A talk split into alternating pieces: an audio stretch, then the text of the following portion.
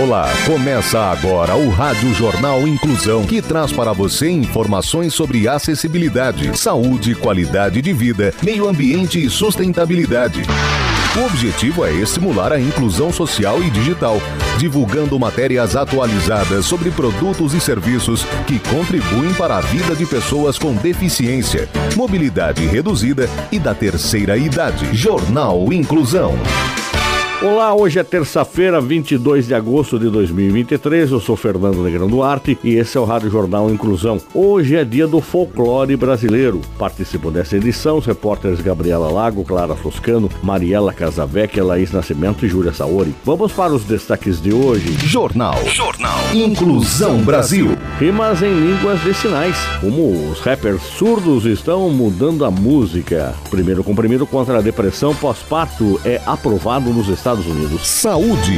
Os benefícios do tomate para a nossa saúde. Detalhes com Gabriela Lago. O tomate costuma ser aquele ingrediente que combina com quase tudo e realça o sabor de qualquer prato. Existem cerca de 10 mil variedades de tomates que diferem em tamanho, forma e cor, mas a que predomina é a vermelha. E é precisamente essa cor que o torna um alimento muito interessante em termos nutricionais, explica Gemma Shiva Blend, professora de nutrição da Universidade Aberta da Catalunha, em um artigo publicado recentemente no The Conversation. Abre aspas. O cromatismo dos vegetais é dado por algumas substâncias, polifenóis e carotenoides, que abrangem o espectro do amarelo do limão ao roxo da berinjela, por exemplo. Fecha aspas. Estes compostos bioativos têm um efeito antioxidante e anti-inflamatório, que podem ajudar a proteger as células do corpo contra danos causados pelos radicais livres, segundo os especialistas. Para se ter uma ideia, uma porção de 80 gramas de tomate contém cerca de 5% do potássio que um adulto necessita por dia. O potássio é um mineral essencial que desempenha um papel crucial na manutenção da saúde do coração e do sistema nervoso. Comer alimentos ricos em potássio está associado a um menor risco de AVC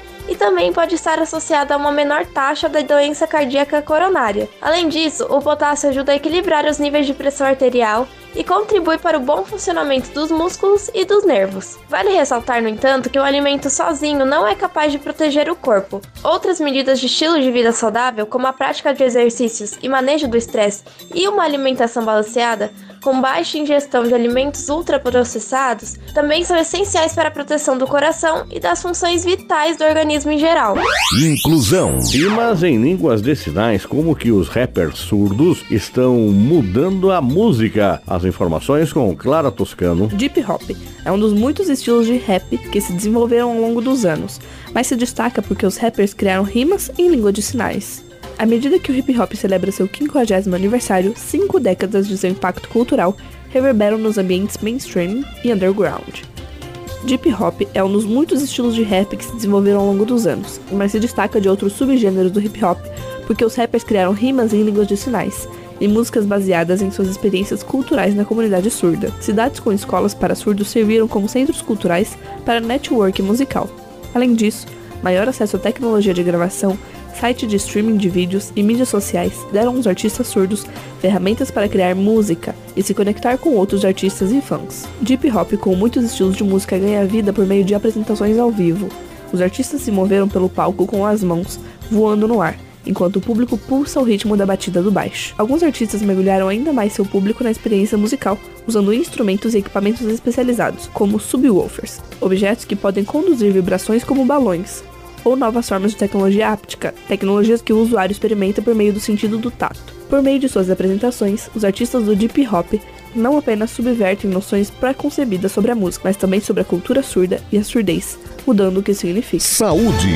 Primeiro comprimido contra a depressão pós-parto aprovado nos Estados Unidos. A repórter é Mariela Casavecchia. A Food and Drug Administration, agência reguladora americana, disse que a zuranolona, vendida sob a marca comercial Zursurvive, está liberada para uso no país. O esquema terapêutico envolve tomar um comprimido diário durante duas semanas. Até agora, o tratamento contra a depressão pós-parto estava disponível apenas como uma injeção intravenosa intravenosa, segundo a FDA. Os laboratórios responsáveis pelo novo fármaco disseram que ela deve estar disponível ainda esse ano. Nenhum preço foi anunciado até o momento e não há previsão de quando o produto pode chegar ao Brasil. Os sintomas da depressão pós-parto podem incluir tristeza, perda de energia, pensamentos suicidas, diminuição da capacidade de sentir prazer ou comprometimento cognitivo, de acordo com a FDA. Ensaios clínicos mostraram que o novo comprimido ajudou a reduzir significativamente os sintomas depressivos após três dias de uso. O efeito do medicamento foi mantido por quatro semanas após a última dose, apontou o FDA. O órgão observou que os efeitos colaterais mais comuns do Zurzuvae são sonolência, tontura, diarreia, fadiga, além de maior risco de ter resfriado ou infecção do trato urinário. A agência americana disse que a embalagem e a bula do farmaco terão um aviso observando que o Zuzurvai pode afetar a capacidade de uma pessoa de dirigir e realizar outras atividades potencialmente perigosas. A recomendação é que as mulheres não dirijam ou operem máquinas pesadas por pelo menos 12 horas após tomarem o medicamento. Você está ouvindo o Jornal Inclusão Brasil. Meio Ambiente. Não há como esfriar os oceanos pelas próximas décadas, diz climatologista. Detalhes com Laís Nascimento. Efeitos do aquecimento global já são inevitáveis, segundo Francisco Aquino, professor e chefe do Departamento de Geografia da Universidade Federal do Rio Grande do Sul. O aquecimento do planeta promovido pela atividade humana chegou ao ponto de gerar consequências irremediáveis para as próximas gerações. Eventos extremos, como as ondas de calor sentidas neste verão no hemisfério norte ou as tempestades intensificadas no Brasil nos últimos anos, vão compor a agenda de governos pelo mundo. As temperaturas médias globais da superfície do mar atingiram um recorde em julho de 2023, de acordo com o um boletim mensal divulgado no começo do mês pelo Serviço de Mudanças Climáticas Copernicus da União Europeia. Francisco Aquino explica que os oceanos vão precisar de décadas para perder o calor acumulado desde a Revolução Industrial. O climatologista ressalta que as águas vão continuar aquecendo se a atividade humana não parar de aquecer o planeta.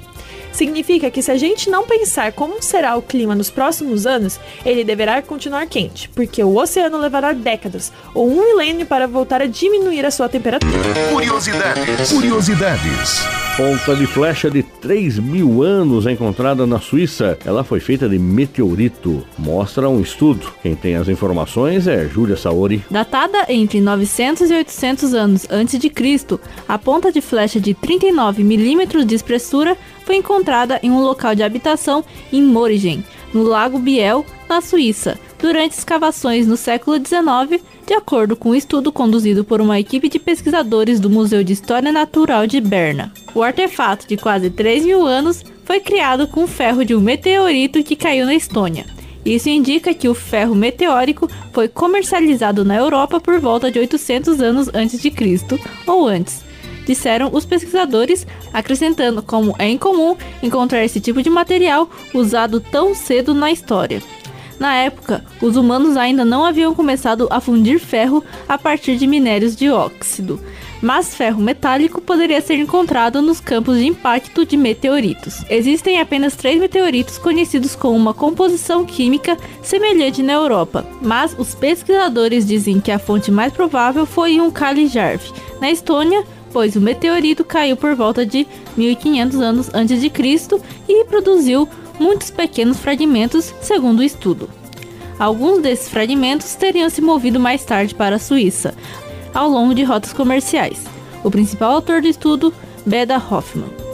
Embora a maioria das pessoas nos vilarejos da Idade do Bronze nos lagos suíços tenham dedicado seu tempo à agricultura, caça e pesca, há evidências, incluindo moldes para a fundição de bronze, encontrados em Morigen, e que algumas pessoas desenvolveram habilidades especializadas, disse ele. Jornal Inclusão Brasil. O Rádio Jornal Inclusão de hoje termina aqui. Você também pode escutar o Rádio Jornal Inclusão em formato de podcast no Spotify. Se quiser entrar em contato com a gente, envie um e-mail para radioniso.br, repetindo radioniso.br ou pelo nosso WhatsApp, o número é 15 99724 3329, repetindo 15 99724 3329. Obrigado pela audiência e até o próximo programa. Termina aqui o Rádio Jornal Inclusão, um projeto de extensão universitária da Agência de Comunicação da Universidade de Sorocaba. Jornalista responsável e apresentação, professor Fernando Negrão Duarte. Reportagens, Agência de Comunicação da Universidade de Sorocaba. Gravado no Laboratório de Comunicação da Universidade de Sorocaba, com edição de Douglas Vale e coordenação técnica de Luiz Rodrigues. Até a próxima edição.